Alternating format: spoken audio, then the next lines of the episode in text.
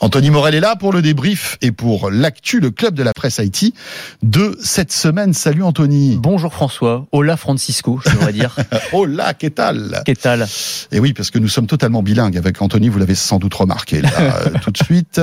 Euh, tout ça pour vous donner un petit indice de ce dont on va parler, puisque voilà, les plus fidèles d'entre vous le savent, nous étions à Barcelone pour vous faire vivre le Mobile World Congress, ce salon euh, des télécoms, qui voilà est reparti de plus belle, hein, avec évidemment une, une, épidémie qui est passée par là. L'année dernière, on était encore un peu euh, dans la vague Omicron. C'était pas, euh, c'était pas le, le, le, salon des grands jours, mais là cette année, pour y être allé, pour m'être baladé euh, dans les allées de ce salon, Anthony, c'était la folie. Ouais, Il un monde fou. Moi, j'ai pas pu y aller. Alors du coup, ouais, toi, t'as vu, t'as vu le truc comment là? C'était, c'est revenu comme avant, quoi, vraiment. Parce Reparti comme en 14, comme on dit. Yes. bah ça fait du bien. Ouais, ça fait du bien. Ça fait du bien. C'était un peu la même tendance sur le CES d'ailleurs. On a l'impression que là, après un an, deux ans d'arrêt, oui, oui, on est en train de revenir euh, au salon des grands jours, ceux qu'on aime. Euh, voilà. Alors qu'on se posait la question, hein, est-ce que euh, cette épidémie va mettre un, un coup d'arrêt en fait à ces salons? Parce qu'on a on a découvert d'autres moyens de de vivre et d'exister. Ouais, mais on se rend compte que pour ce type de salon, ça a toujours une pertinence de se retrouver physiquement. C'est clair. Enfin, je veux dire le truc, ils nous avaient essayé de nous faire ça. Je me souviens le CES, mais je comprends hein, d'ailleurs la logique parce qu'à l'époque c'était compliqué, il y avait les restrictions sanitaires, mais tu sais avec des présentations mi-virtuelles, mi-réelles, t'avais une keynote avec quelques journalistes, mais en même temps tu pouvais suivre à distance. C'est pas du tout pareil de pouvoir toucher les objets pour de vrai. Et te balader, t'as envie d'aller à droite, tu vas à droite, t'as envie d'un truc, t'entends un bruit, tu vois un truc bizarre, tu y vas. Enfin voilà, ça fait partie aussi de la de la richesse de de, de l'être humain. Puis tu croises des gens, d'autres d'autres journalistes tech. Attends, t'es allé voir là sur le stand machin. Mais bien sûr. Faut, quand même aussi comprendre pour euh, ceux qui n'ont pas eu l'occasion d'aller sur ces salons que c'est absolument gigantesque. Enfin, je veux dire que ce soit le, le CES encore plus, mais même le Mobile World. Je veux dire, même en te baladant euh, trois jours, quatre jours sur ah place, t'as pas le temps de tout voir. En fait, c'est vraiment immense. Euh, et donc c'est pas mal aussi de voilà d'avoir des petits tuyaux. Ah, des fois, t'as un stand caché, tu sais, ouais, t'as une boîte euh, moldave, tu sais, euh, euh, tu, tu jamais tu serais là tout seul, quoi, et qui fait un truc absolument génial. Et c'est vrai que ça fait ça fait partie des plaisirs de ce genre de salon, quoi. Ouais, voilà. Donc évidemment là, beaucoup beaucoup de d'exposants, beaucoup d'asiatiques aussi, j'ai remarqué, énormément, qui qui ont fait le déplacement, qui qui sont venus présenter leurs nouveautés et Bien sûr, l'une des stars de, de ce salon, c'est le smartphone, forcément. On a eu quand même notre petit lot de nouveautés euh, dans tous les styles. Alors, beaucoup de nouveautés chinoises, hein, euh, évidemment. Euh, Anthony, je sais pas si tu veux les commenter, mais ouais, bien évidemment, il y a Xiaomi, Oppo, etc. pas mal de choses intéressantes. Moi, alors les, si on regarde du côté effet waouh, parce que c'est quand même ce qui retient notre évidemment, attention en premier, tu vois, nous les trucs un peu sexy, croustillants, croustifondants. moi, j'ai retenu deux ou trois trucs. Alors, l'effet waouh pour moi le plus gros, je sais pas pour toi, peut-être que tu as eu l'occasion de le prendre en main d'ailleurs, c'est le, le, Motorola euh, enroulable. Ah ouais. Enroulable déroulable là, qui, qui vraiment fait son petit effet très clairement. On avait déjà eu un mauvais un, un modèle un peu comme ça, on, tu parlais des chinois, c'était Oppo qui avait mmh. présenté ça, on avait eu l'occasion d'ailleurs de le tester prototype donc écran enroulable déroulable. On, on connaît les écrans pliables hein, qui se plient le long d'une charnière centrale. Là, on parle de quelque chose de tout à fait différent, c'est un téléphone dont l'écran va se dérouler comme un store qui se déplie ou un papyrus si tu veux, euh, avec un petit moteur qui va faire dérouler l'écran. C'est vrai que quand on voit les images, c'est toujours très spectaculaire. Alors celui de Motorola par rapport à celui d'Oppo, il est différent parce qu'il ne se déroule pas dans le même sens, il se déroule à la verticale. Donc en gros, c'est un téléphone qui est à peu près d'un format presque carré, j'allais dire. Si vous êtes avec nous en vidéo, vous le voyez bien évidemment. On est en train de vous le montrer. C'est hyper spectaculaire. C'est impressionnant. T'as l'impression là d'être dans un dans les, films d'anticipation qu'on voyait euh, au début des années 2000 où t'imaginais le téléphone du futur et ça ressemblait à ça en fait. C'est quasiment magique. On se dit comment on arrive euh, à agrandir comme ça l'écran en quelques secondes. Et eh bien voilà, aujourd'hui avec la technologie OLED, on arrive à avoir des écrans tellement fins qui peuvent se dérouler et s'enrouler. Et, et après, tu te demandes, alors, quelle utilité réelle ça va, ça va avoir? En fait, ça pose plein de questions parce que c'est encore du prototype évidemment. Ce genre de téléphone, euh, euh, faudra le prendre en main, le tester sur le long terme, voir la, la solidité aussi de ses rouages et de ses moteurs. Est-ce que au bout de, tu vois, de 100 utilisations, le machin se met à, à s'enrayer ou à, ça, ça des... ou à s'arrêter de fonctionner On ne sait pas. Euh, Est-ce que dans l'usage aussi, parce que je dis par rapport à un téléphone pliable, qui est déjà une niche, mais téléphone pliable, l'avantage c'est que tu le plies et tu le déplies, ça prend une demi seconde. Là, tu as quand même ce temps de tu vois. Est-ce que c'est pas énervant ça fait un peu volet roulant quoi. Ouais ça fait un peu volet roulant. Est-ce que tu as envie tu vois à chaque fois que tu consultes un mail que tu as besoin d'avoir un grand écran d'avoir le volet les gars mon téléphone se déroule j'arrive. c'est ça. Donc ça fait son petit effet ok mais bon est-ce que ce sera vraiment vraiment pratique? Il faudra voir oui parce que ça prend quelques secondes quand même hein. mine de rien c'est pas anodin. Après on est au début comme tu le disais c'est un premier prototype. J'imagine déjà c'est bluffant. Ouais Euh, on ne sait pas quand est-ce que ça sortira, euh, ce truc-là. Ils ont pas donné de On a date. posé la, à la question à Motorola. Ils sont peu disertes là-dessus parce que en fait ils veulent voir déjà euh, que- quelle est la réaction que les utilisateurs, enfin que les gens ont quand ils voient ce produit. C'est étonnant parce qu'il y en avait un deuxième. euh, Peut-être que tu voulais en parler. Là, c'était, on est carrément sur un ordi ordinateur. ou sur une Lenovo. hein. Ouais, voilà, toujours. Alors, les nouveaux Motorola, même combat Oui, oui, aujourd'hui, hein, c'est la même boîte, hein, euh, puisque rappelons-le, les nouveaux a acheté Motorola il y a quelques années, Euh, ce qui fait que d'ailleurs c'est intéressant, Motorola est, est passé sous pavillon chinois, euh, donc à, l'époque de ce rachat de, de, de Lenovo, hein, qui est je crois le, nu- le numéro un, le premier constructeur de, de, de PC au monde. Et donc là encore, si vous êtes avec nous en vidéo, on le voit. Hein, Ouais. C'est d'ailleurs c'est plus un peu plus bizarre, on va dire, parce que d'un coup on se retrouve avec un, un, un PC dont l'écran en fait s'agrandit de manière verticale Ouais. et on se retrouve avec un immense écran. Tu te demandes à quoi ça vertical, à quoi ça servir, sert effectivement. Alors peut-être si, ouais, euh, pour faire du, du multitasking en mobilité, c'est vrai que tu peux avoir comme un double écran en fait, avec un Oui. écran au-dessus de l'autre, par exemple. Euh, On pourrait imaginer que ce soit intéressant. Après, euh, ouais, des formats verticaux, je sais pas, peut-être qu'ils vont inventer des Oui, euh, après c'est vrai qu'en en, en horizontal ça a un peu plus de sens pour regarder des films, En des choses comme horizontal, ça a ça. un peu plus de sens, je suis d'accord. Mais bon, euh, on- c'est vrai que ça fait son petit effet. On est dans cette thématique. Euh, T'avais aussi les, les ordinateurs pliables. On avait déjà testé le. C'était euh, Acer qui avait sorti ses, ses Fold Fold Ouais, c'est Acer ou Asus J'ai un doute maintenant. Non, je crois que c'est Acer. C'est alors là, Bon, bref. je crois que c'était Asus. Ah, c'est peut-être Asus. Bon, je vais regarder. bref. Euh, Je suis connecté pendant que tu parles, je peux moi faire mais semblant de- vérifie. de t'écouter et, et, et de voir ça. Mais c'est vrai que euh, le résultat est très spectaculaire. Il faudra juste voir si, en termes d'usage, ça se justifie ou si c'est juste un petit gadget. Oui, moi, ça me fait penser aussi. C'est Asus. Bon, autant pour moi alors. Euh, tu sais, tu avais ce truc qui était présenté aussi d'ailleurs au Mobile World Congress il y a quelques années. Alors c'était tout à fait différent, mais c'était le euh, la, la, la caméra à selfie rétractable. Tu te souviens de ce truc-là Oui. où euh, tu voulais prendre un selfie et t'avais avais une sorte de petit périscope qui sortait en haut du téléphone. Et c'est vrai que ça faisait son petit effet parce que personne avait ça sur son téléphone. Bon, en fait, ça a jamais pris. Je veux dire, j'ai jamais vu personne utiliser ce, ce téléphone avec caméra rétractable. Donc, est-ce que ça fera pas la même chose finalement? On verra. Euh, en tout cas, c'est vrai que ça fonctionnait euh, assez bien, en tout cas d'un point de vue euh, visuel. Mmh. Donc ça, c'était le premier élément pour la- le, le côté euh, waouh technologique. Le deuxième, c'était sur les, les systèmes de charge ultra rapide. On a l'impression qu'il y a vraiment une course là qui est Oui. en train de se mettre en place. Euh, bon bah c'est toujours pareil, hein, ils cherchent des éléments pour se différencier les fabricants de smartphones. Là au niveau des appareils photo, on est arrivé quand même, peut-être pas à une limite parce qu'on arrivera toujours à s'améliorer, mais enfin à gagner 3 mégapixels euh, sur ton appareil photo, c'est pas ça qui fait la différence aujourd'hui. Par contre, ce qui peut faire la différence, c'est la batterie l'autonomie et toujours le temps de charge. C'est encore un point faible, effectivement. Alors, les temps de charge se sont bien améliorés. Il y a des Mm. systèmes de charge rapide maintenant. Mais alors là, ce qu'on présentait, euh, tu as Redmi euh, et euh, Realme, donc qui sont euh, chinoises. hein. Redmi, c'est Xiaomi et Realme, c'est une marque chinoise aussi.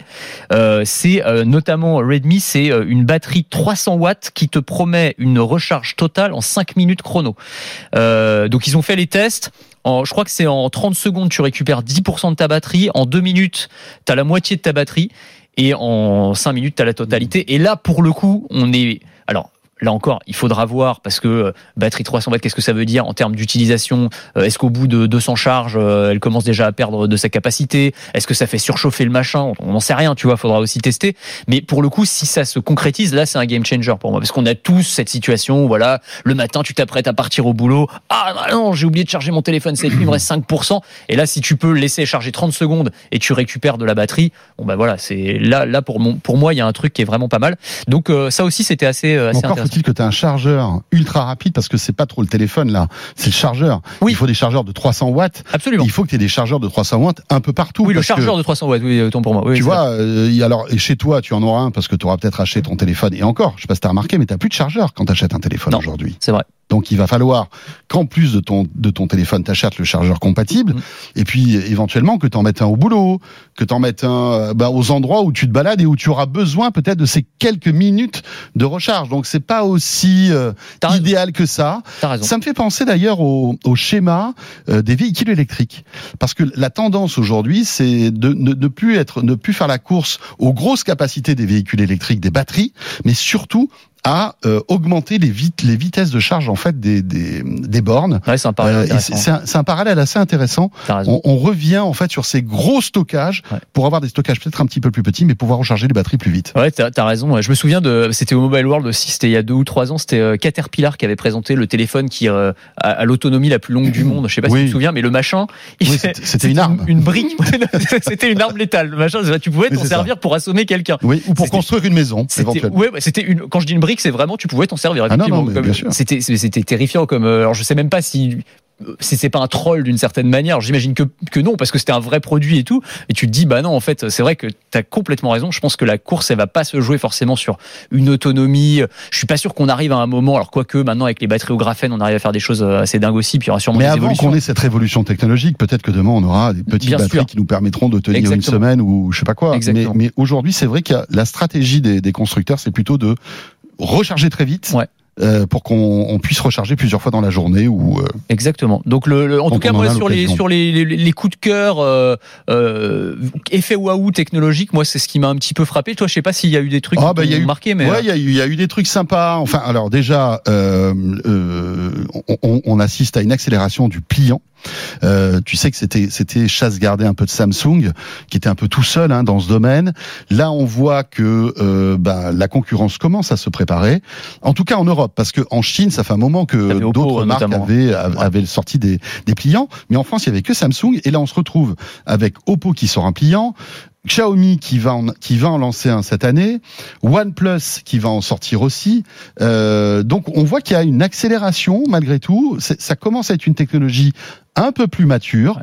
Que les constructeurs envisagent. Et ça, je trouve ça intéressant parce que qui dit euh, plusieurs constructeurs dit concurrence et donc les prix vont baisser. Et peut-être que c'est une technologie qui va se généraliser. Ouais. Euh, en voilà. attendant Apple, ce sera peut-être le, grand démocratisateur, euh, démocratiseur, je sais pas comment on dit, mais euh, c'est peut-être ça, parce qu'il y a eu beaucoup de rumeurs hein, sur euh, Ouais, ouais, ouais. Apple qui travaille sur des, des modèles avec écran pliant, donc on verra ce que ça donne. Mais ouais, je suis d'accord avec toi, je pense que ça va sortir de la niche que c'était.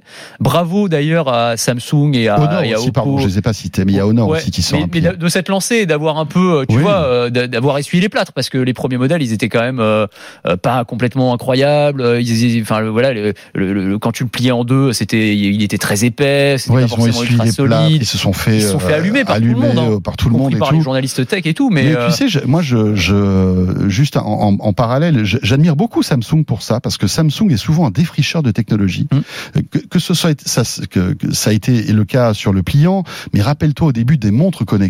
C'est Samsung qui, euh, d'une manière euh, mais vraiment méthodique, sortait de nouvelles montres euh, connectées qui étaient vilaines, qui étaient lourdes, qui qui marchaient pas bien, etc. Mais ils ont pas lâché le morceau. Il y a plein de technologies comme ça que Samsung a initié à lancer, et puis après les Apple, les autres les ont euh, les ont adoptés. Ouais. Donc c'est quand même assez courageux de leur part. Et je Absolument. trouve que voilà, c'est un peu les premiers, tu sais, dans la savane avec leur machette à, à créer le chemin euh, finalement, et puis les autres s'engouffrent après. Peut-être mieux parfois, mais en tout cas, ils ont ce mérite-là au moins. Absolument, je suis d'accord. Il y a, il y a- les marques chinoises commencent à faire à pas, à pas mal faire le taf aussi, je trouve en termes en termes d'innovation. C'est ce qui est assez intéressant parce que les marques chinoises, on les a souvent taxées justement de copier euh, les grandes marques, euh, enfin voilà, de, de des repompes d'Apple, de Samsung, etc. Et en fait, maintenant, on se rend compte que l'innovation, elle vient aussi euh, du côté euh, Mhm. Oppo notamment, enfin, qui, qui, qui produisent des trucs très intéressants. Donc, euh, donc ça, c'était vraiment pas mal, ouais. Il y avait un truc aussi, alors Xiaomi euh, qui a présenté son nouveau flagship, son, son smartphone haut de gamme qui coûte très cher d'ailleurs. Un bon courage à eux parce que vendre un smartphone 1300 euros quand on s'appelle Xiaomi, c'est pas gagné. Cela dit, il est très séduisant, il est très beau. Hein, il a le dernier, euh, les, les dernières puces Snapdragon, etc., etc. Et c'est amusant parce que en fait, ils ont récupéré le partenariat que Huawei avait euh, passé avec Leica.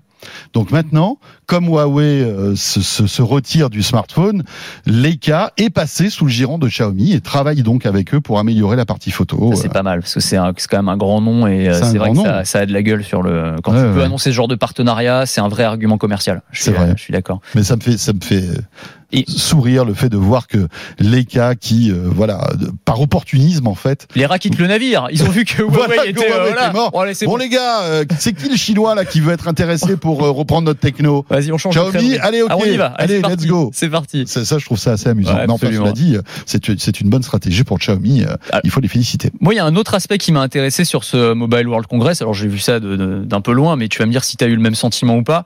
C'est que, donc, à côté de ce, ce côté surenchère technologique, bon, qui nous plaît toujours. Donc, voilà, qui, nous, qui, nous, fait briller les yeux, comme les shiny new things, tu vois. voilà, ah, les, le nouveau smartphone et tout, ça nous fait ça nous fait un peu rêver toujours. Mais j'ai trouvé qu'il y avait aussi toute une partie euh, qui allait un peu à l'opposé de ça, c'est-à-dire des constructeurs qui vont prendre en compte toutes les nouvelles problématiques euh, qui sont chères aux consommateurs. Ils le font par exactement. Ils eh le font par opportunisme évidemment parce qu'ils ont compris qu'il y avait un marché. Mais euh, tu vois sur le côté la durabilité, la réparabilité des téléphones, euh, il y a une conférence pour moi qui a été assez symptomatique de ça. C'est celle de Nokia que j'ai trouvé très intéressante. Alors quand je dis Nokia, en fait c'est HMD, hein, donc HMD qui est l'entreprise qui fabrique les téléphones qui sont vendus sous la marque Nokia, puisque Nokia ne fabrique plus de téléphone lui-même. C'est un, un, équipementier télécom maintenant. Oui, c'est une boîte B2B spécialisée dans les réseaux. Mais la marque continue d'exister sur les smartphones et ils ont fait une, une, une conf. Alors, il y, y, a beaucoup de com derrière tout ça parce qu'ils ont aussi besoin de faire parler d'eux. C'est une marque un peu poussiéreuse, pardon pour eux, mais voilà, de, de, de ressortir un petit peu de, du placard, on va dire. Et, et en fait, leurs annonces, c'était euh, on va vous proposer des téléphones que vous allez pouvoir réparer en 5 minutes chrono, donc euh, euh, avec un kit de réparation comme ce que propose Apple, mais enfin, visiblement, c'est plus simple quand même. Donc, tu peux acheter ton petit kit. Je crois que ça coûte 5 euros. Tu vas avoir des petits outils et ensuite, tu peux acheter tes pièces détachées, une trentaine d'euros par exemple pour une batterie, et tu vas pouvoir démonter le téléphone très facilement en 5 minutes chrono, nous disent-ils. Euh, tu peux euh, démonter le téléphone en 20 minutes. Tu peux euh, remplacer l'écran. Bon, faudra voir les professionnels, enfin les experts. Moi, je suis pas bricoleur pour dessous, mais avaient l'air de dire qu'ils étaient quand même assez optimistes sur le sur le timing qui était donné par Nokia. c'est rigolo parce qu'il y a des petits outils qui vont qui vont bien avec. Ouais. Alors d'ailleurs là, là, honneur à Apple et à Samsung qui ont défriché un peu le terrain parce qu'on a parlé assez régulièrement de leur système de réparation qui sont, enfin en tout cas chez Apple, qui est un peu une pas une arnaque, c'est un grand mot, mais en tout cas c'est quand même assez compliqué. Tu te fais envoyer des outils, ça coûte hyper cher, c'est très compliqué, etc. Peut-être que ce sera plus simple avec Nokia, mais en tout cas, ce qu'on comprend là, c'est que ils ont bien pris en compte le fait qu'il y a des problématiques maintenant qui euh, tiennent au cœur des, des consommateurs, c'est euh, environnemental, mais aussi économique. C'est-à-dire, avec l'inflation, le smartphone, c'est pas un produit de première nécessité. On a vu les chiffres de vente hein, qui sont assez mauvais. Euh, les gens remplacent moins souvent leur téléphone qu'auparavant. Euh, les chiffres, là aussi, hein, le taux de mmh. remplacement, je sais plus, en France, je crois qu'il est passé de, on changeait une fois tous les 18 mois, maintenant c'est une fois tous les 24 mois, quelque chose comme ça. Et voire même plus, je crois. Plus enfin, ça commence vraiment, la moyenne, en fait de, de de, de, détention d'un téléphone augmente. faut dire aussi qu'il y a les progrès technologiques. Hein. Un smartphone qui a 2-3 ans est toujours d'actualité finalement. Alors que c'était pas le cas il y a peut-être 5 ans, 6 ans. C'est vrai. Euh, donc il y a, y a, ça aussi. Il y a ça aussi. Euh, mais je pense que aussi, le, en tout cas, les constructeurs comprennent que voilà, dans le discours, il faut qu'ils adoptent mmh. ce truc de droit à la réparabilité. Ce qui est, qui est un, vraiment un virage à 180 degrés parce que pendant des années, ils nous ont répété non, surtout réparez pas votre téléphone tout seul, c'est très compliqué. Euh, en gros, vaut mieux, vaut mieux en changer euh, ou euh, nous le donner à nous à réparer. Et maintenant, c'est non, non, mais tu vas pouvoir réparer ton téléphone toi-même, il n'y a pas de souci. Donc, il y a eu cet aspect-là. Et il y a un deuxième aspect sur la conf de, de Nokia, c'est euh, le fait qu'ils rapatrient une partie de leur production en Europe. ça, j'ai trouvé ça hyper intéressant. Alors là aussi, il faudra voir quelle quantité, quel pourcentage de leur production ils rapatrient en Europe depuis la Chine. En 10 ans, on a beaucoup, là aussi, hein, c'est des thématiques qui sont très à la mode auprès des, des consommateurs, mais aussi des autorités, souveraineté technologique. Et c'est en fait un argument commercial de pouvoir dire maintenant, notamment si tu vends des smartphones aux professionnels, ce que veut faire Nokia. Euh, ton téléphone, il n'est pas fabriqué en Chine. Toute la partie sécurité du téléphone, c'est nous qui la gérons. Voilà, on teste les logiciels, c'est nous qui euh, euh, faisons tous les paramétrages, c'est nous qui assemblons les téléphones. Donc alors, ce, ce, que ça veut dire, c'est voilà, c'est Pékin pourra pas t'espionner via ton téléphone. En gros, c'est ça ce qu'ils disent en. Après, la subtilité, c'est que les pièces sont fabriquées en Chine. Toujours. Le téléphone est assemblé Bien euh, sûr. sur le continent européen, mais euh, voilà, les processeurs, la mémoire, tous ces trucs-là, alors ou de Chine ou de Corée ou de Taïwan, mais euh, voilà, tout, ça, on sait pas faire. Ça, on sait pas faire. Non. Mais c'est intéressant parce que j'avais un petit, une petite impression de retour vers le futur, c'est-à-dire, tu sais, à l'époque où Nokia régnait en maître mmh. sur le monde du téléphone, donc avant les smartphones, hein, avant l'iPhone, euh, et où euh, j'ai retrouvé les chiffres, c'était la moitié des téléphones vendus dans le monde étaient fabriqués par Nokia. Nokia, c'était le roi absolu et c'était fabriqué en Finlande. Et puis c'était increvable, les, les, smartphones Nokia. Ah enfin, les téléphones, les smartphones. C'était pas des smartphones à l'époque, c'était des téléphones. C'était increvable. Il y avait des autonomies d'une semaine. Enfin bon. Après, voilà. c'était pas les mêmes euh, utilisations. pas les hein. mêmes, bien sûr, les mêmes usages. Mais ouais. C'est sûr. Mais en tout cas, voilà, j'ai trouvé. Donc, tu avais pour moi, tu avais ces deux aspects là dans le Mobile World Congress. Euh, D'un côté, euh, vraiment euh, des trucs assez fous qui vont arriver dans nos poches dans les années qui viennent et qui Ouais, nous vendent ouais. du rêve. Et puis Et de l'autre, quelque chose de plus, euh, de plus, euh, on va dire, euh, raisonné. On va, c'est ça. voilà. Mais tu sais, c'est une thématique qu'on avait abordée aussi au Mmh. moment du, du CES. Hein. C'est vraiment, on a l'impression que là, tu as une. Une frugalité numérique. Ouais, c'est ça, une forme de frugalité numérique. Alors j'espère que ce sera pas trop ça quand même, Non. parce que sinon on va vite s'ennuyer. nous. Ouais. Nous, on, on a envie qu'il y ait quand même des trucs un peu nouveaux, des innovations et sais tout. quoi, on Mais... fera une émission sur le démontage des smartphones. Ah oui, c'est pas mal, c'est un concept. C'est pas mal, hein, Ouais. ça. Euh, bon, dans l'actualité, euh, et si vous voulez retrouver plus de détails sur le, le Mobile World Congress, je vous invite à aller sur la chaîne Tech Co avec des articles, bien sûr, des vidéos, des émissions que j'ai eu le plaisir de réaliser euh, depuis Barcelone. Dans l'actualité aussi, c'est Apple euh, qui, euh, eh bien, serait à l'aube de la sortie d'une technologie qui va peut-être changer le quotidien des diabétiques. Ouais, absolument. Alors Apple qui était pas au, au Mobile World Congress, hein, on Non. rappelle qu'ils ne font jamais euh, les grands salons. En tous les cas, ils sont pas là, ils sont pas visibles. Peut-être qu'ils sont dans les, euh, tu sais, dans les bureaux cachés et Peut-être. dans ouais. des suites pour présenter des choses ou Mm. pour euh, discuter avec des fournisseurs. Mais c'est vrai que Je pense que on- de toute on ne les façon, voit ils- pas. moi je suis à peu près certain qu'ils envoient des émissaires pour surveiller, en tout cas ce que fait la concurrence. Ce que font aussi les concurrents. hein, que certainement. des- moi je me souviens, sur tous les salons, tu as une partie espionnage industriel, même si le mot est peut-être un peu gros, mais tu vois, Oui, oui, mecs oui. qui viennent photographier les nouveaux téléphones sous tous leurs angles et tout. Enfin, tu les repères tout de suite, les mecs. Hein, euh, voilà.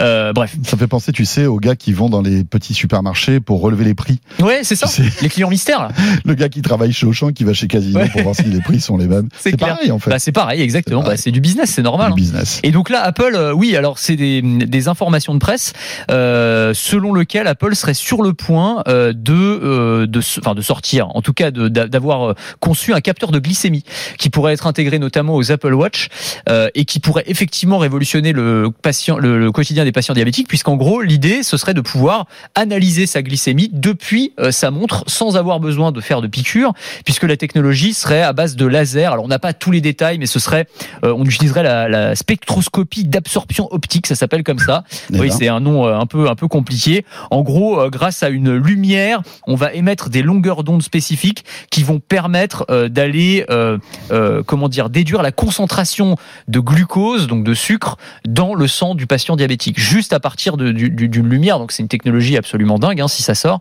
Euh, et ça pourrait venir renforcer euh, eh ben, tout l'arsenal technologique dans le domaine de la santé que qu'Apple met au point, notamment pour l'Apple Watch, puisque l'Apple Watch c'est devenu maintenant un assistant de santé. Hein. T'as l'é- t'as l'électrocardiogramme, t'as le, le capteur pour le, le taux d'oxygénation dans le sang, tu as le capteur pour euh, pour l'ovulation euh, pour, Oui. pour les femmes. Enfin, c'est devenu un truc. C'est on, on est quand même parti de loin quoi. C'était un podomètre, la montre connectée, et maintenant c'est devenu un truc vraiment un dispositif santé euh, validé en plus par les institutions, par enfin par la réglementation. Absolument. Donc c'est quand même hyper intéressant et c'est un projet. Alors je je le savais pas ça, euh, mais qui était déjà euh, d'actualité du temps de Steve Jobs. Il avait Ah lui déjà pensé, euh, voilà, est-ce qu'on pourrait intégrer un capteur de glycémie? Alors je sais pas. À l'époque il n'y avait pas d'Apple Watch ni rien, donc je sais pas comment il imaginait ça exactement, mais en tout cas ça faisait partie des projets sur lesquels il euh, il travaillait. Il y a une équipe dédiée Mhm. chez Apple autour de ce capteur de glycémie. Alors ça va prendre probablement du temps avant d'être annoncé officiellement, mais c'est intéressant parce que vraiment la euh, Docteur Apple là, on sait qu'Apple c'est vraiment l'une de leurs priorités, la santé. Un Tim Cook l'a dit. Je veux que dans 50 ans, quand on parle d'Apple, on se souvienne d'Apple comme d'une entreprise de santé et non pas comme une entreprise technologique. Donc déjà ça, c'est des mots qui sont assez forts. Et, Mhm. euh, et vraiment, il est dans cette dans cette optique dans cette optique là aujourd'hui. Donc là, on a hâte de voir ce que ça donne. Tu sais qu'il y avait une boîte française que j'avais interviewée, peut-être toi aussi d'ailleurs, l'année dernière, au CES de Las Vegas, qui travaillait là-dessus, Je me souviens. euh, qui s'appelle PK Vitality. PK Vitality. Tu ouais. te souviens de Ouais, ça Et en fait, ils avaient. euh, alors, je sais, je sais pas trop parce qu'il faudrait voir si effectivement leur euh, projet avait annoncé parce que ça a un an, mais ils avaient mis en place une montre connectée, alors qui était qui était grosse, qui était pas très belle, euh, etc. Rien, on est loin des canons de l'Apple Watch, mais qui en fait était posée sur ton poignet, qui lui-même était recouvert d'une espèce de patch avec des micro aiguilles. Mais quand je dis micro aiguilles, elles étaient tellement fines que ça ne te piquait pas, tu sentais rien ça pénétrait dans l'épiderme, mais- de quelques, j'allais dire, même pas millimètres, moins que ça, et ils arrivaient à capter, en fait, euh, grâce à, à- à- à leur techno, le taux de glycémie. Ouais. Et comme ce patch était connecté à la montre, ça remontait sur la montre et tu, tu avais en temps réel ton taux de glycémie. Et moi, j'avais été bluffé par ce truc-là. Euh, et comme quoi, hein, on a aussi des, des, des innovations, alors peut-être un peu plus grossières, etc. Mais peut-être que euh, Apple s'est inspiré en quelque sorte de cette technologie. Ouais, je me, je me souviens très bien de ce projet et euh, je m'étais fait la même remarque que toi. Je m'étais dit c'est génial sur le papier, euh, mais la montre ressemble à rien. Et voilà. Euh, donc voilà. Après, je pense que Apple travaillait sur le truc depuis longtemps et leur technologie est complètement différente. Mais en tout cas, ça veut dire aussi que. mais il n'y a pas qu'Apple, quoi. non, dire, ça. on peut avoir une petite start-up, notamment strasbourgeois, mm. strasbourgeois, parce qu'ils sont de là-bas, hein, ils sont d'Alsace, qui en fait ont travaillé là-dessus. Ouais, on va essayer de savoir un peu où ils en sont. Euh... T'as raison, il faudrait les inviter. Mais oui, euh, franchement, si si. Ah, ça peut après, ça peut casser complètement leur. T'imagines, tu, tu, tu bosses depuis sur un projet depuis des, des années, genre t'as la, la révolution ouais. et t'as Apple qui sort exactement le même truc mais en mieux. Enfin, euh, c'est chaud quand même. Mais tu sais qu'on a plein de boîtes comme ça, mais tu le sais aussi bien que moi. Il euh, y, y, a aussi une autre start-up euh, suisse cette fois-ci qui avait inventé un petit bracelet qui mesurait la tension artérielle de manière tout à fait naturelle en fait, puisque normalement, rappelons-le, hein, pour mesurer la tension artérielle, il faut que tu te mettes un brassard, le brassard qui se gonfle, qui se dégonfle, qui t'affiche ta, ta, ta, tension, etc. Et là, simplement avec un bracelet qui, euh, avec des, des, petites lumières, analysait ton, ton flux sanguin, arrivait euh, à te donner ta tension artérielle tout au long de la journée. Et ça, c'est une information en plus très importante parce que quand tu prends ta tension artérielle, c'est à des moments de la journée, mais voilà, à des ouais. moments où tu as le temps de mettre ton brassard, etc. Et surtout, tu stresses en plus quand tu le fais, donc du coup, ça voilà. te les résultats. Et là, tu oublies, la journée. Et voilà. tu as ta, ta, tension en fait tout au long de la journée. Et encore une fois, une, une innovation française qui arrivera peut-être demain dans l'Apple Watch. Bah, on espère, on espère, on espère. Dans l'actu aussi, euh, Anthony, c'est euh, évidemment Elon Musk qui euh, a vécu encore une semaine assez chargée, ChatGPT, Twitter, et peut-être rebondir aussi sur euh, le fail de la présentation qu'il a pu nous faire hier ouais. Euh, concernant euh, le, le, le, futur de Tesla. Et là, autant vous dire qu'on est un petit peu déçus tous. On n'est pas. On s'attendait ouais. à, à, voilà, c'était quoi? C'était le Tesla Investors Day, hein, je crois. Hein. Exactement. C'était le. alors attends, comment ils appellent ça? C'est le Master plan même, le, le, plan directeur de Tesla. Donc c'était une conférence, c'est vrai, euh, à destination euh, des, des, investisseurs, mais euh, qui devait quand même nous donner, si tu veux, le, le cap pour Tesla, une sorte de vision stratégique pour les années qui viennent. Donc c'est des moments qui sont importants quand même. Important. C'est-à-dire que nouveau modèle de Tesla. Voilà. Est-ce qu'il y a une révolution dans les batteries Exactement. Enfin des choses comme ça, quoi. Et, et sauf que, sauf que, bah, sur le fond comme sur la forme, ça n'a pas été une grande réussite. Déjà parce que euh, Elon Musk a, a, vraiment rien annoncé de nouveau réellement. Quoi. Euh, on s'attendait effectivement à ce qu'il soit qu'il annonce de nouveaux modèles, au moins qu'il en dise euh, un peu plus sur le Cybertruck par exemple. Tu vois, c'est des, des, des, choses comme ça. Là, il n'a pas du tout dit ça. Il a donné une sorte de cap en disant il faudrait que euh, on arrive à, à, une société qui ne dépende plus des euh, énergies fossiles. Bon, ok, très bien, ouais. pourquoi pas. Bon, c'était le point de départ de Tesla d'ailleurs. C'était hein, le point de départ de Tesla, euh, donc pourquoi pas euh, ça d'accord, mais il nous nous dit pas exactement euh, ce qu'il ce qu'il, ce qu'il faut faire. Alors il nous il y, a, il y, a, quand même des petites ébauches d'annonces. Par exemple, il nous parle d'un futur véhicule Tesla euh, qui coûterait 50% moins cher à fabriquer que les modèles actuels. Donc ça c'est intéressant. On donc, aurait ça veut dire aimé... que la, la, l'addition pour le, le, le, consommateur baisserait d'autant. Exactement. Alors d'autant je sais pas, mais en tout cas on mmh. pourrait avoir des modèles qui seraient moins chers. Mais il a pas voulu en dire plus. Il y aura des annonces ultérieures. Oui bon bah ça, on est resté un petit peu sur notre fin quand même. Il a donné quand même un chiffre intéressant. Euh, il dit que d'ici 2030, il veut produire 20 millions de Tesla par an, ce qui est énorme. C'est 15 fois plus qu'aujourd'hui. Donc, tu vas avoir encore une montée en, en, en puissance de, ouais, de Aujourd'hui, il a 1,8 million, je crois. Ouais, c'est ça. De, ouais, exactement. De fabrication. Donc, c'est quand même ça, c'est ça, c'est intéressant. Mais ouais, on manquait vraiment de d'annonces très structurées et surtout, euh, il y avait aussi sur la forme. Tu sais, mais Elon Musk, on a l'habitude qu'il fasse le show. C'est mmh. toujours des, des, des c'est un VRP euh, extraordinaire, tu ouais, vois. bien sûr, c'est un bon speaker qui, en, qui arrive à entraîner en fait son audience. Exactement. Et là, cette conférence, alors j'ai pas regardé les trois heures que ça a duré, parce que c'était quand même très très long. Trois heures déjà, c'est trop long. Ah, c'est hyper long. Après, les conférences investisseurs, tu sais, ouais, ouais. normalement, c'est tu donnes aussi beaucoup de détails et tout. Alors il y avait beaucoup de, il a pas lui parlé pendant trois heures. T'avais ouais, aussi euh, c'est des, euh, des, ingénieurs, euh, des mecs qui venaient faire des présentations hyper techniques. Donc bon, pas forcément le truc le plus intéressant du monde quand t'as pas vraiment les mains dans le dans le cambouis.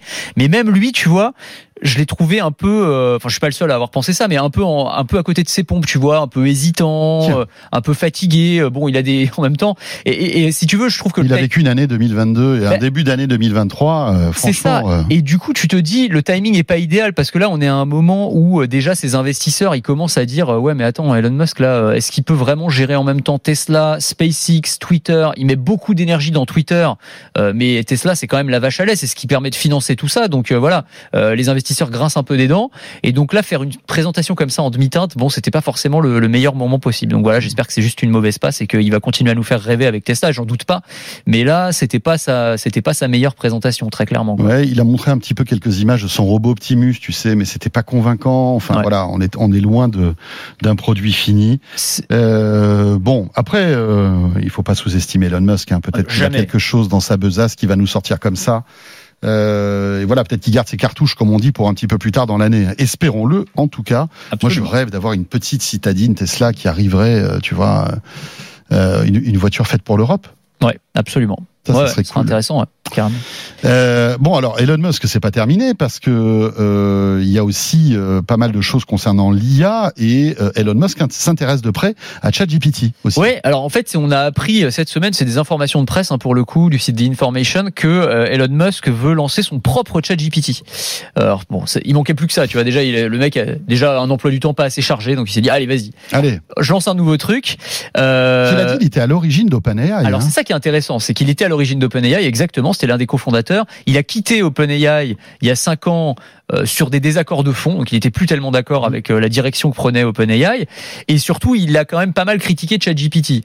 Euh, il reproche deux choses à ChatGPT, euh, déjà de s'être vendu à Microsoft plus ou moins, parce que Microsoft a investi 10 milliards, et en gros il dit ça va un peu à l'encontre. Au début nous on voulait faire un, projet open source à but non lucratif, qui soit une sorte de, de contrepoids face à la puissance de Google sur les moteurs de recherche, et finalement tu te retrouves avec un truc qui est intégré maintenant dans Bing, voilà, qui a été plus ou moins bah, préempté, c'est un grand mot, mais en tout cas que Microsoft a un peu mis à toutes les sauces et qu'il va euh, commercialiser ou monétiser en tout cas d'une certaine manière. Euh, donc ça, ça lui plaît pas. Et surtout la deuxième chose, mais ça c'est un classique d'Elon Musk, c'est que pour lui ChatGPT c'est un truc de gauchiste. Euh, c'est un, c'est un truc, c'est une IA woke en fait. Hein. il utilise ce, ce, ce mot-là. Alors il n'a pas complètement tort sur ce point-là. On a eu l'occasion d'en parler. Mm-hmm. c'est vrai que il y a, enfin, il y a toujours de l'idéologie. De toute façon, une IA, c'est jamais complètement neutre. Oui, parce qu'elle est programmée par des gens qui ont des euh, pensées, qui, ont, des, convictions. Évidemment. Et, euh, c'est vrai que comme tout ça part plutôt de la Silicon Valley, on va dire que la Silicon Valley alors il faut pas euh, tirer de généralité, mais a une tendance à être plutôt ah oui. du côté gauche, on je va crois dire. On peut généraliser. On peut le dire. Voilà. Je crois que c'est vraiment... Non, mais je voulais prendre un peu de pincette. T'as raison, t'as raison. C'est pas... tout le monde, mais c'est vrai que c'est quand même globalement des, ils sont très très à gauche, très très progressistes. Enfin, oui, bien sûr. Bon, ce qu'on met mhm. derrière ce terme-là, mais donc forcément, ça se ressent aussi. On avait fait, il y a plein de tests qui ont été faits où tu, tu lui demandes. Alors après, l'algo a, a, varié, etc. avec le temps. On avait raconté cette mhm. expérience où tu lui demandes de d'écrire un poème à la gloire de Donald Trump, il refuse. tu poses la même quelque chose, la même question avec Joe Biden, il te fait un poème. Ah bon, Bref. Euh, et donc Elon Musk, ça lui plaît pas. Et donc il dit, il faudrait un chat GPT. Euh, alors lui, il parle même de Truth GPT, donc un, chat GPT de la vérité, quand même très fort pour le marketing toujours, hein, euh, qui donnerait des réponses factuelles, non biaisées, c'est les mots qu'il utilise, et qui en fait apprendrait d'elle-même, euh, alors je sais pas comment il compte s'y prendre, hein, parce que ça me paraît très très compliqué, mais à, à, donner des réponses rationnelles et qui ne sont pas teintées d'idéologie comme c'est le cas aujourd'hui. Euh, et donc où il y aurait potentiellement moins de verrous euh, technologiques qu'aujourd'hui, parce qu'en fait c'est ça le truc, c'est que ChatGPT est, est bridé. il y a des thématiques sur lesquelles on dit oh là là attention ça c'est touchy, mmh. donc tu fais attention, tu réponds pas à ces questions-là, etc. Donc il y a euh, ouais, et ça il supporte pas Elon Musk. Et ça Elon Musk avec sa vision euh, libertarienne extrême à géométrie variable aussi. Parce oui, on, oui, on, a bien, on a bien vu hein, que quand, Twitter... quand, quand, ça commence un peu à l'enquiquiner, euh, il est plus tout à fait libertarien. Hein. Exactement. Quand ça commence à le concerner directement, bon, euh, ouais. on, la liberté d'expression, on oui, voit bien. moi ce petit, ce petit profil là, s'il vous plaît. Vite voilà. Euh, donc bon, après, c'est, on a tous nos petits travers. Hein. Moi aussi, si j'achetais un truc à 44 milliards, euh, j'aurais pas envie, tu vois, j'aurais envie de faire ce que je veux avec. Après, je critique pas, mais euh, mais en tout cas, il a cette idée-là. Donc là, visiblement, il est en train de mmh. recruter une équipe. Euh, il a recruté visiblement une pointure chez DeepMind, notamment, mmh. donc la, la, filiale IA de, de chez Google.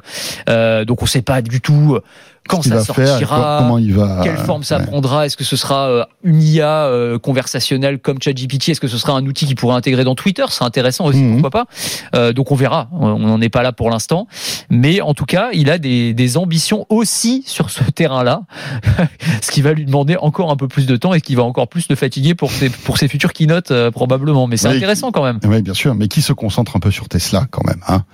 Euh, c'est quand même un gros morceau. C'est le gros morceau. Oui. ouais, bah c'est quand même c'est c'est le truc qui finance tout le reste quoi. Oui. S'il veut aller sur la planète Mars, s'il veut euh, Mhm. euh, faire de Twitter la plateforme de la liberté d'expression absolue, s'il veut euh, faire du chat GPT euh, alternatif, euh, bah, il faut quand même qu'il Faut ait pas rater fonds, hein. Tesla. Faut pas rater Tesla. Merci Anthony. Merci, c'est déjà fini. Mais J'ai- oui. Pas le temps passer. Bah, le, le- c'est vrai que le- la pendule tourne trop trop vite quand on est ensemble. Ouais. Merci en tous les cas. Euh, Anthony Morel, journaliste à BFM Business que vous retrouvez le matin, évidemment dans la matinale de BFM Business à la radio, à la télé, mais aussi euh, sur RMC avec Estelle Denis Ouais. entre midi et deux. BFM Business et Tech Co présente De quoi je me mêle François Sorel. Voilà le retour de De quoi je me mêle. Grand merci d'être avec nous et j'accueille euh, Christophe Joly, un vieux de la vieille de De quoi je me mêle qui n'a pas pris une ride. Merci François, c'est Salut gentil. Christophe. Toi non plus. Euh, voilà, je suis sûr que ça fait plaisir à quelques-uns d'entre vous, les plus fidèles de De quoi je me mêle, de retrouver Christophe Joly, euh, dont c'est le retour, vous le savez, depuis quelques temps dans De quoi je me mêle. Et Christophe, pour nous, ressort ses vieilles encyclopédies, papier, bien sûr, puisque voilà, il commence à avoir un certain âge, pour nous replonger dans euh, la culture geek qui a bercé, euh, eh bien voilà, les grandes années de, de, Ouais. de, de toutes ces technologies. Toutes les ruptures techno en fait, euh, ce qui a changé nos vies, nos vies Voilà. Et là, on va s'attaquer à un gros morceau quand même. hein. Ouais, le baladeur MP3. Voilà, la révolution euh, musicale avec le MP3, Christophe. Quand est-ce que commence toute cette histoire qui a bouleversé évidemment la musique, nos usages et l'industrie aussi de la musique? Voilà, alors on va parler du premier baladeur MP3, mais dans les faits, euh, c'est plutôt le MP3 en soi qui a été euh, la source de, de- la révolution. On est en mars 98, je plante un peu le contexte techno. En mars 98, quand ce baladeur est présenté au CeBIT de Hanovre, Google n'existe pas, le moteur de recherche ne sera lancé qu'en septembre de la même année. C'est la naissance du premier iMac, le G3. Vous savez, ce, cet iMac euh, tout en un, euh, avec plein de couleurs, myrtille, euh, mandarine et autres, qui était très sympa, qui avait supprimé le lecteur de disquette, ce qui était une révolution à l'époque. La Eh France ouais. compte 7 millions d'abonnés au téléphone mobile, et c'est la première fête de l'Internet. Voilà. La Qui première fête de Oui, oui, l'Internet qui consistait à 98. populariser Internet Mais et oui. expliquer là où c'était utile. Et quelques semaines après, euh, la France gagne la Coupe du Monde en 98. Ah oui, je l'avais oublié. Ça n'a rien à voir avec le Effectivement. Non, MP3, ça n'a mais quand même. Je me suis dit, mais que il faut s'en souvenir. Euh, pour écouter de la musique chez soi, on écoute euh, en grande majorité via des CD, euh, de moins en moins de cassettes et de moins en moins de vinyles. Il y a encore des singles de 45 tours, je sais pas si vous vous rappelez, qui étaient à la base des, des objets C'est fou parce que promotionnels. c'était quand même la grande époque du, du CD à l'époque Ouais. en 98, mais on achetait encore On achetait des encore singles en de, de vinyle. moins en moins. De moins en moins, Voilà, bien ça sûr. devenait très marginal. Vraiment, c'était devenu un, un pouillème. En mobilité, Sony écrasait le marché avec son Walkman, avec 85% des ventes. Il y avait son mini-disque, qui a pas très très bien marché en Europe, plus en Asie, mais qui existait quand même. Et le Walkman, c'est devenu un, un nom commun. Hein. C'est devenu, on parle du baladeur en lieu et place du Walkman. Maintenant, le terme de baladeur s'est imposé, mais c'était comme significatif. C'est un peu comme la cocotte minute ou, ou l'espace. On écoutait quoi? On écoutait Céline Dion, Axel Red, Lara Fabian, Johnny évidemment, et Queen, malgré le décès de Freddie Mercury il y a quelques années auparavant, Ricky Martin ou Madonna, et évidemment Jean-Jacques Goldman. Eh oui. Selon le SNEP, euh, en 2000, lors du communiqué de presse, il n'y a pas de communiqué de presse antérieur, ils n'ont pas d'archives, euh, ils, ils font part de leur incertitude et de leur inquiétude sur l'émergence du euh, d'Internet, considérant que c'est un bon outil de promotion, mais qu'il n'y aura pas de business autour de l'Internet. C'est dingue ça quand même. Hein. Un Personne n'avait vu arriver ce truc-là. Bah, c'était non, Oui. n'était pas prêt. mais non, Voilà. mais bien sûr. Et puis euh, Et de leur voilà, point de vue il fallait pas casser la poule aux œufs d'or, qui Eh était ben voilà. la, la vente. C'était un de- danger, c'était un risque. Voilà, D'autant de musique après a été lancé Napster. Napster, pour ceux qui connaissent pas, c'était un site de peer-to-peer qui permettait d'échanger des fichiers entre particuliers. Donc là, ça a fait exploser le truc. Les majors ont attaqué euh, Napster. C'était le site download.com. et, euh, et un an. euh, il, a fermé en juillet 2001, donc il n'a pas duré très longtemps, mais d'autres sites se sont ouverts, hein, comme Casa ou Genutella. C'était la, la, guerre entre le, les majors et ces pirates entre guillemets Oui, ça. qui permettait de d'avoir de la musique plateformes. gratuitement, parce que évidemment Ouais. à l'époque c'était pas payant. Avant d'entrer dans le détail du MP3, du MP Man F10, qui est le modèle dont on parle. Le premier baladeur MP3. Le premier baladeur MP3. Euh, le, le, MP3, en deux mots, ça a été inventé, lancé le 14 juillet 95. C'est Thomson et l'Institut allemand Fraunhofer euh, qui ont mis au point ce format après dix ans de recherche. L'idée, c'était de compresser les fichiers, parce que là, c'est là où est le, le cœur du sujet. Un fichier MP3 prend 11 fois moins de place que sur sa taille originelle. Oui, en wave, on va dire. Ouais, voilà, tout à fait. Pour la petite histoire, l'algorithme qui a été, qui a permis de tester le, ce format est la chanson Tom's Dinner de Suzanne Vega ouais. en version a cappella. Voilà. Je vous invite à l'écouter et vous allez voir, vous dire peut-être que c'était la première chanson, en tout cas officielle, en quelque sorte, qui a été, ça, euh, qui a été ce qu'ils ont fait tourner dans les labos. Voilà, et c'est ce qu'ils ont fait tourner dans les labos pour mesurer la, la, qualité de la de la compression, plus que la qualité audio. Le sujet c'était de prendre moins de place. Hein. Et vous allez voir quand on va parler de la mémoire du premier euh, baladeur MP3, on va ouais. comprendre de quoi on parle quand on parle. La de... qualité, c'était vraiment pas le, le, truc le plus important. C'était pas l'idée. L'idée c'était d'emporter sa musique, en fait, comme on fait avec un Walkman à Mm. l'époque, un, un baladeur cassette, mais dans un encombrement beaucoup moins important. Le MP3 à la base était plutôt réservé aux ordinateurs.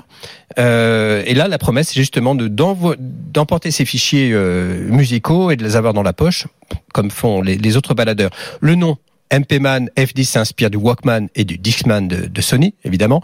C'est le, le, MAN. Sachant que l'entreprise euh, qui est derrière ça est une entreprise coréenne qui s'appelle Cyan Information Systems, qui ne venait pas du tout de l'informatique. Ils s'occupaient, si quand même, mais de l'informatisation des systèmes des usines textiles. Tiens. Voilà. Ils se sont dit, on va créer un baladeur MP3. Bah en fait, ce qui s'est passé, c'est que un, un ancien cadre de Samsung a rejoint cette entreprise avec l'idée du baladeur MP3 qui avait été refusé par le président de Samsung à l'époque. Samsung était un peu empêtré dans des difficultés économiques. La priorité n'était pas à cette idée peut-être saugrenue à l'époque.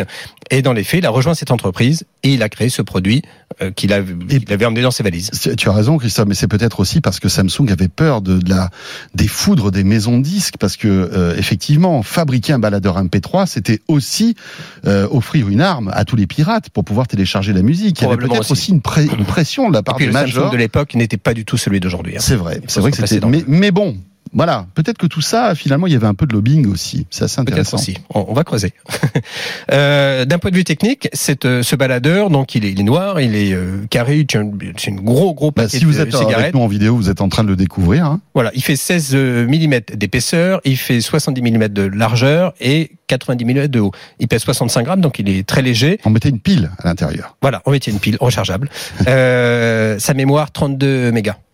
Donc 32 mégas. Attention, tu t'es pas trompé, c'est pas 32 gigas, c'était 32 mégas. 32 mégas, vous mettez 4 à 6 morceaux.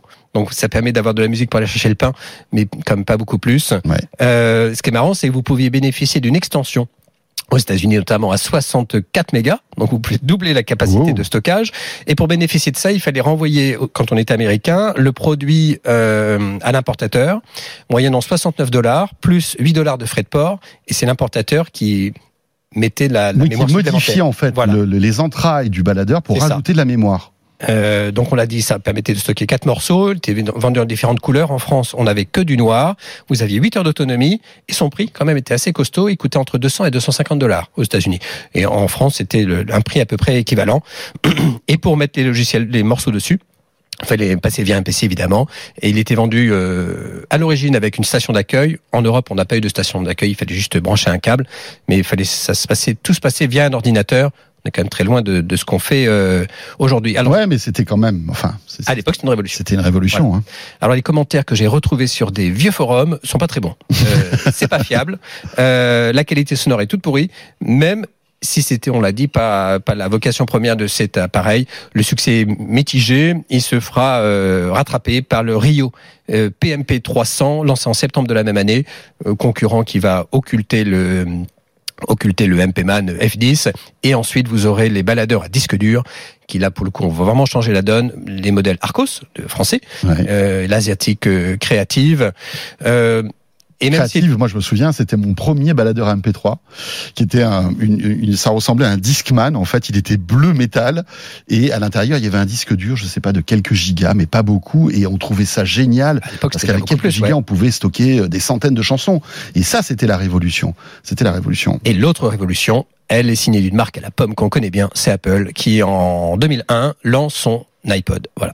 Et c'est là avec la, la force de frappe d'Apple, euh, que, que le, le MP3 va se populariser, on va dire, va, va devenir vraiment quelque chose d'important. Comme souvent avec Apple, le produit est sobre, il est joli, il est facile à utiliser, l'ergonomie est parfaite et il affiche 5 gigas de capacité de stockage, donc vous pouvez mettre 1000 morceaux. Ouais. 1000 morceaux. Vous vous rendez compte, on passe de 4, alors 32 mégas à 5, euh, 5 gigas, c'est quand même quelque chose. Il était vendu 3500 francs ou 450 euros lors du passage à l'euro. Et ensuite, bah, ce qui bouscule beaucoup la donne, c'est le lancement d'iTunes. Eh C'est oui. le magasin musical pour avoir sa bibliothèque. Là encore, vous connectez votre iPod à votre ordi et très facilement, vous pouviez transférer les morceaux. Et ce qui a au- aussi beaucoup changé la donne, c'est l'ouverture en 2003 de l'iPod au, à l'environnement Windows. Ouais. Et là, c'était une révolution et, et une, enfin, une idée de génie de la part de, de Steve Bah, Jobs. pour la hein. première fois, euh, Apple s'ouvrait en fait aux, aux OS concurrents, Eh oui. alors que longtemps c'est un système fermé qu'on lui a qu'on lui a reproché. Les baladeurs deviennent un peu plus multimédia et on, voit des vidéos désormais sur les baladeurs. Euh, Le coup de grâce des baladeurs, tel qu'on l'imagine en MP3, viendra bah, des smartphones évidemment, euh, notamment de l'iPhone qui a été lancé en 2007. Ils deviennent baladeurs, c'est c'est logique. La qualité audio est toujours pas là, mais c'est pas leur vocation première. Euh, D'ailleurs, les ventes de baladeurs vont baisser au fur et à mesure pour la première fois en 2007. Il coûtait en moyenne 98 euros. Mais il faut savoir que l'iPod, en 2006, représentait 50% du chiffre d'affaires d'Apple. 50%. Ah oui. En 2011, Eh oui, 8%. parce qu'il n'y avait pas encore l'iPhone. Il n'y avait pas encore l'iPhone. Donc c'était 2006. vraiment, ça a été sa poule aux odeurs à un Eh moment oui, donné. oui, oui, oui. Euh, mais Apple a annoncé la fin de la production de ses iPods en mai 2022. Donc ils en ont produit jusque assez tardivement. La gamme devenait réduite hein, parce qu'au début on a eu les Nano, on a eu Mhm. les Shuffle, on a eu l'iPod, on en a eu quand même pas mal. La, mar- la, la- la gamme s'est réduite. Mais mai 2022, j'avais pas souvenir qu'ils en ont produit assez tardivement. Oui, c'était les iPod Touch, tu te rappelles, c'était C'est c'était des petits, euh, c'est- ça ressemblait à des iPhones en C'est fait, mais ils étaient beaucoup plus fins euh, et tu avais l'interface iOS. C'est ça. Euh, donc il y a moins d'un an, ils produisaient encore Ouais. des, euh, des, des iPods. Euh, L'atout du MP3, c'est la légèreté des fichiers.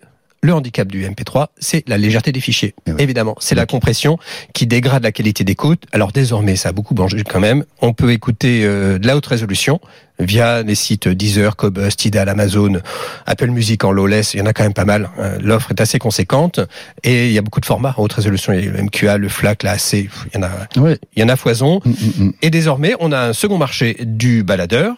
C'est le baladeur audiophile. Et là, vous avez des produits qui coûtent entre 150 jusqu'à presque 4000 euros chez Sony. Sony est désormais présent euh, via sa gamme, qui s'appelle toujours Walkman, qui permet d'écouter des morceaux en haute résolution avec une offre conséquente. Et là, c'est pour le coup, euh, ce sont des appareils dédiés à l'audio. Ils sont connectés hein, via du Bluetooth, via du Wi-Fi. Ce sont souvent des interfaces Android avec des écrans plutôt plus pauvres que ceux des, smartphones, mais c'est pas leur vocation. Là, l'idée, ce c'est d'avoir des appareils dédiés à la qualité d'écoute. Avec le traitement du son, avec un DAC comme on dit, Voilà, hein, voire ce, convertisseur euh, en fait numérique euh, analogique hein, pour après brancher un casque. Là, évidemment, il faut avoir toute la chaîne du son qui respecte la Voilà, haute résolution. vaut avoir hein. un casque en filaire Ouais. et il faut C'est vraiment pour les passionnés. Hein. Voilà, c'est vraiment pour les passionnés. J'ai pris pour exemple, pour avoir un élément de comparaison, le, le Sony qui est à, vendu à un- environ 400 euros, c'est le NWA306. Ils sont très fort, c'est Sony pour donner des noms tout pourri Ah, le Sony, c'est des spécialistes hein, Ah oui, de c'est juste Mm. incroyable. Il y a beaucoup de N et W à chaque fois. C'est vrai. Euh, il fait 32 gigas. Euh, on peut mettre une carte SD par exemple. Il est Wi-Fi, Bluetooth. Il fonctionne sous Android. Il est connecté. Vous avez 11 formats compatibles de haute résolution. Ça veut dire vraiment qu'il y, a- il y a beaucoup de choses. 26 heures d'autonomie. Il pèse 100 grammes. Voilà. Il est pas très gros non plus. C'est la, la taille d'un gros d'un gros téléphone. Et pour finir, je vous donne quelques éléments de la façon de consommer la musique aujourd'hui en fait. Comment est-ce qu'on fait par rapport à 98 où on l'a dit, on était beaucoup sur des, des CD. Aujourd'hui, 22% des gens écoutent de la musique en France hein, euh, via du streaming, via par abonnement. Donc, on l'a dit, hein, Spotify, Deezer, etc. Ouais. 22% via la radio. Donc on écoute encore Ah de la musique via la radio. 17% via du streaming vidéo. Donc c'est YouTube par exemple qui permet d'écouter de la musique. Moi je fais assez peu, mais après tout pourquoi pas? Et 12% via des achats physiques. Donc le CD, le vinyle qui résiste, euh, qui fait plus que résister, hein, qui se redéveloppe, mais on a aussi du DVD et on parle de téléchargement. Donc c'est, euh, on considère que le téléchargement est un achat physique par rapport au, au streaming. Euh, le streaming est en hausse encore, toujours de plus 15% l'an dernier par rapport à l'année précédente. Les ventes de CD repartent à la hausse également, on est à plus 10%. Donc on achète à nouveau des CD, qui est une bonne, euh, qui offre une bonne qualité d'écoute hein, quand même. Euh, c'est toujours la deuxième source de, de CA du marché, de chiffre d'affaires du marché. Donc c'est quand même assez conséquent.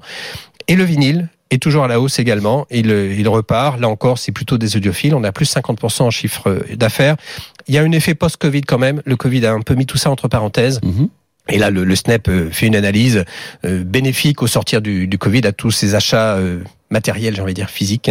Je sais plus dans quel pays, en fait, les ventes de vinyle ont dépassé les ventes de CD. C'est incroyable ce qu'on est en train de vivre. Et désormais, vous avez une offre, il y a des, des, des vinyles hein, qui ressortent, qui sont remasterisés. Bien sûr. Euh... Il suffit d'aller dans une Fnac. La dernière fois, je me suis baladé, mais il y a des, des pans entiers de, de rayons où on peut trouver euh, les, les, les, les vinyles de l'époque. C'est ça. Qui Avec des, édités, bien sûr. Et des vinyles parfois de meilleure qualité que les albums initialement sortis. Euh, oui, parce qu'ils sont remasterisés, etc., voilà. etc. Avec une qualité numérique euh, au top.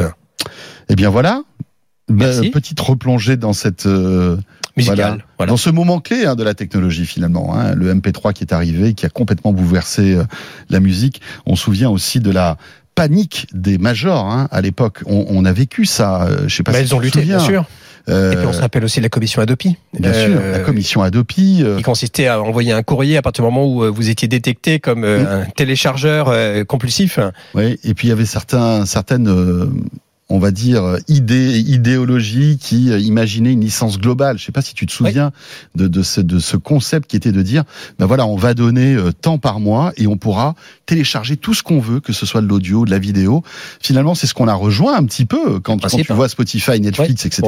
Tu donnes une somme forfaitaire et tu as accès à, à des milliers, des milliers de titres, qu'ils soient en audio et en vidéo. Et qui aurait imaginé il y a 20 ans qu'on louerait notre musique on ouais. avait le, le on achetait sûr, quoi. Personne. On achetait, soit on empruntait ou on volait, ouais, selon, effet, selon les termes. Désormais, on le loue, ça ne nous appartient pas, mais le catalogue, le catalogue est illimité désormais. Ouais, c'est clair. Et puis il y avait aussi cette, euh, à l'époque, quand quand la, le, les majeures compagnies avaient pris l'ampleur en fait de, du, du, piratage, avaient décidé aussi de, de, lancer des sites de téléchargement de musique, mais il y avait des DRM dessus, c'est-à-dire que les morceaux étaient protégés oui.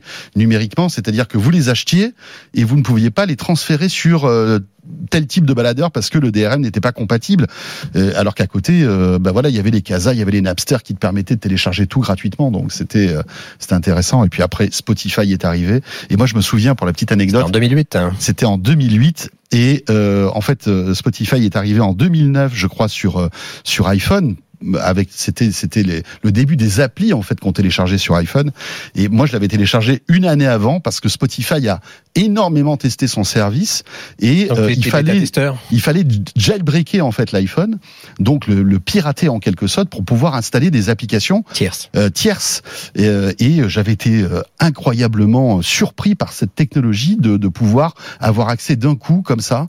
Alors alors à l'époque c'était en 3G à un catalogue de millions de titres. Je trouvais ça révolutionnaire et puis voilà, aujourd'hui. quand tu passes en 3G, tu pestes parce que c'est trop lent. ouais, ouais, ouais. Mais à l'époque, ça marchait. Bah oui. Ça marchait. C'est ça qui est fou, quand même. Euh, voilà, on pourra en parler pendant des heures. Hein. Tiens, bah, dites-nous dans les commentaires euh, si euh, voilà le MP3 a bouleversé votre vie. Je pense que oui, bien sûr. Et comment vous écoutez la musique encore aujourd'hui. Merci. Merci Christophe. beaucoup, François. Super de se replonger. bien. Tu, tu, tu travailles sur d'autres sujets là? Qu'est-ce qu'on a On va parler de l'iPad bientôt. L'iPad? Ouais. Et réécouter les précédents, on a parlé du premier smartphone, c'est quand même aussi une révolution. On a parlé de la PlayStation, la toute première, le MP3 et l'iPad. Moi, je me rappelle, j'étais à New York le jour du lancement de l'iPad, c'était quelque chose. Ouais, et on a un point commun concernant le lancement de l'iPad. À savoir. Hein on vous racontera tout ça. D'accord. Euh... Moi, je ne me rappelle plus de ce point commun. tu te rappelles pas Non. Mais je suis sûr que oui. Merci Christophe. Merci beaucoup. Voilà, à Christophe bientôt. Joly pour notre rendez-vous nostalgique, en quelque sorte, pour terminer euh, ce de quoi je me mail. Merci de nous avoir suivis, merci de nous regarder, de nous écouter euh, sur BFM Business, euh, vous le savez, le week-end, sur YouTube et en podcast audio. On sera là, bien évidemment, le week-end prochain. Merci de nous suivre, à très vite. De quoi je me mêle sur BFM Business et Tech Co.